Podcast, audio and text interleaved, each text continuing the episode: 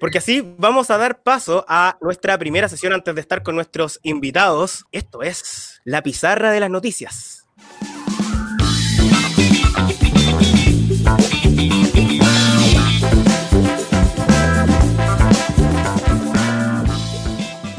Profe Isaac, ¿qué nos trae en su pizarra el día de hoy? El día de hoy les voy a estar hablando sobre los resguardos que se van a tomar en el contexto del plebiscito para prevenir contagios por el COVID-19. El jueves 15 de octubre salió un manual del servicio electoral que especifica y desmiente muchas noticias falsas que andan circulando por ahí. Y bueno, hoy vamos a hacer un poquito de pedagogía de la contingencia y les voy a contar cómo va a ser realmente la elección y todos los resguardos que se van a estar tomando para que el plebiscito sea realizado de la forma más segura posible. Vamos a ir con la pizarra de Isaac. Vamos a hablar, que nos explique un poquito tu pizarra. Voy a comenzar por un dato que me parece importantísimo y que tiene que ver con algo que ya analizábamos la semana pasada y es la encuesta de la consultora Data Influye que situaba más o menos en un 76% la cantidad de personas que tenían pensado ir a votar con toda seguridad, decía esta encuesta, y si sumábamos más encuestas más, encuestas menos, la verdad es que finalmente se pronostica una participación histórica únicamente comparable con el plebiscito que puso fin al largo periodo de la dictadura militar encabezado por Augusto Pinochet y sus civiles, que no se nos olvide esto último, recordemos que el ministro del Interior fue funcionario de esa dictadura. Pero bueno, volviendo a nuestro tema, resulta que hay una preocupación evidente por lo que va a pasar este 25 de octubre y ya estamos en la recta final para enfrentarnos a un plebiscito que podría dar inicio a un proceso de cambio constitucional democrático sin precedentes en la historia de nuestro país. La profe Vilma, yo, profesores de historia, sabemos un poquito de eso, pero se da en un contexto mucho mayor esto, porque además de las protestas que iniciaron en octubre y todos los cuestionamientos que han sucedido por las graves violaciones a los derechos humanos que hemos estado viendo desde el inicio de las manifestaciones, Además de eso, nos encontramos en otra condición excepcional que es una pandemia, una pandemia que también es histórica y que no tiene precedente en la historia de Chile. Entonces, en conclusión, como que todo es excepcional. Entonces, en esta excepcionalidad que es generalizada, quiero explicarle un poquitito cómo vamos a vivir en este proceso.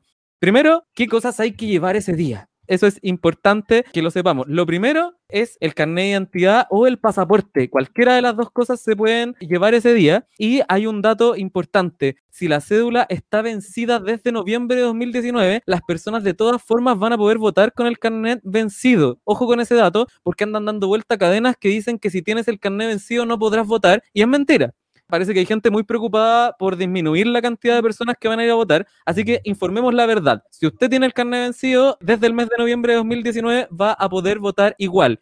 Y en caso de que se le haya perdido su carnet de identidad, ahí estamos en un problema mayor. Si es que usted no tiene pasaporte al día, lamentablemente no va a poder votar. Pero de todas formas, la recomendación es que si usted perdió el carnet y no va a poder votar en esta elección, vaya a sacar su carnet, porque recuerde que esto es solamente el inicio de un largo camino constituyente con varios procesos electorales y es importante participar en todos, no solamente en el plebiscito. De hecho, la elección de delegados y delegadas constituyentes, si es que gana el apruebo, va a ser más significativa, parece. Lo otro es que debe portar mascarilla debe portar mascarilla, es obligatorio. El protocolo sanitario que ha publicado el CERVEL establece la obligatoriedad de mascarilla para ingresar a locales de votación. Han dado vuelta cadenas de noticias falsas que dicen que tiene que ser sí o sí una mascarilla desechable. Eso es mentira, el CERVEL lo ha desmentido y aquí viene la, la especificación el protocolo establece que tiene que ser una mascarilla desechable o de tela que cubra la nariz y la boca. Eso es lo importante, que cubra la nariz y la boca. Si quiere usar un escudo facial, bueno, úselo, pero es complementario a la mascarilla. Lo que se va a exigir no es el escudo facial, sino que es el uso de mascarilla.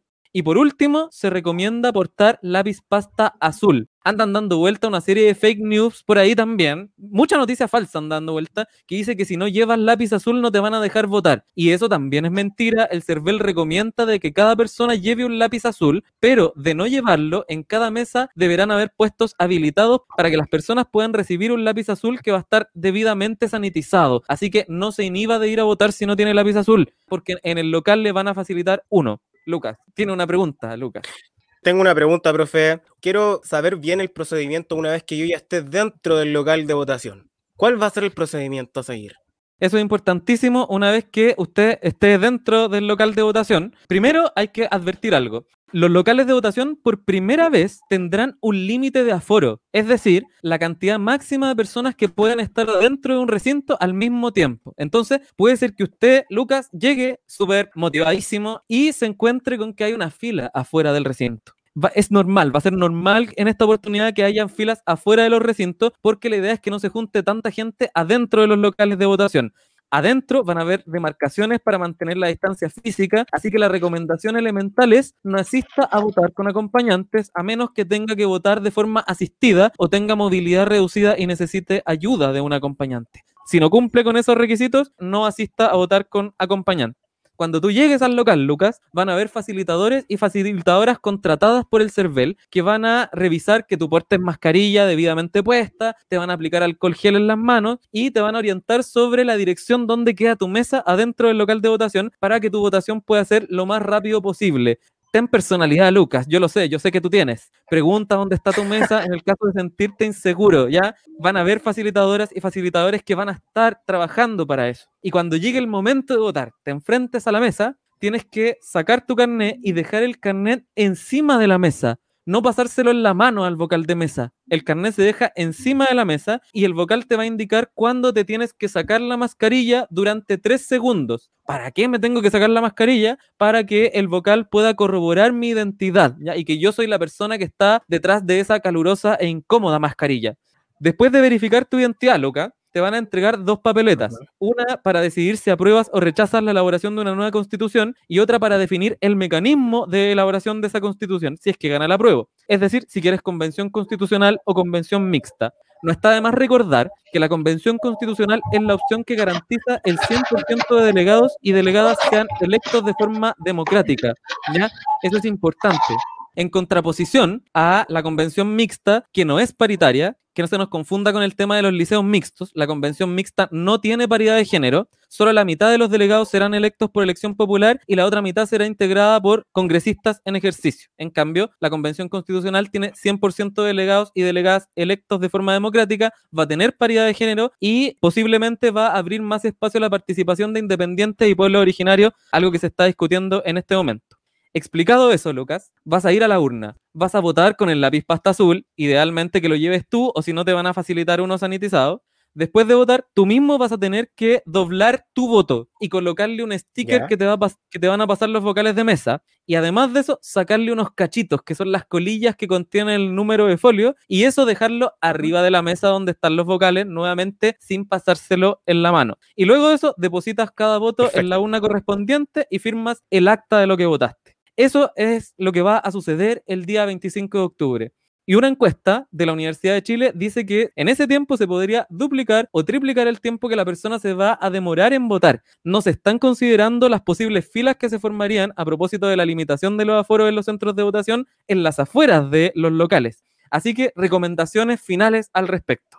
Tres recomendaciones y un bonus track. La primera, lleve una botellita de agua, importantísima la hidratación Asimismo, aplíquese bloqueador solar porque estamos en una época donde va a ser bastante calor. Lo más probable es que haga bastante calor ese día.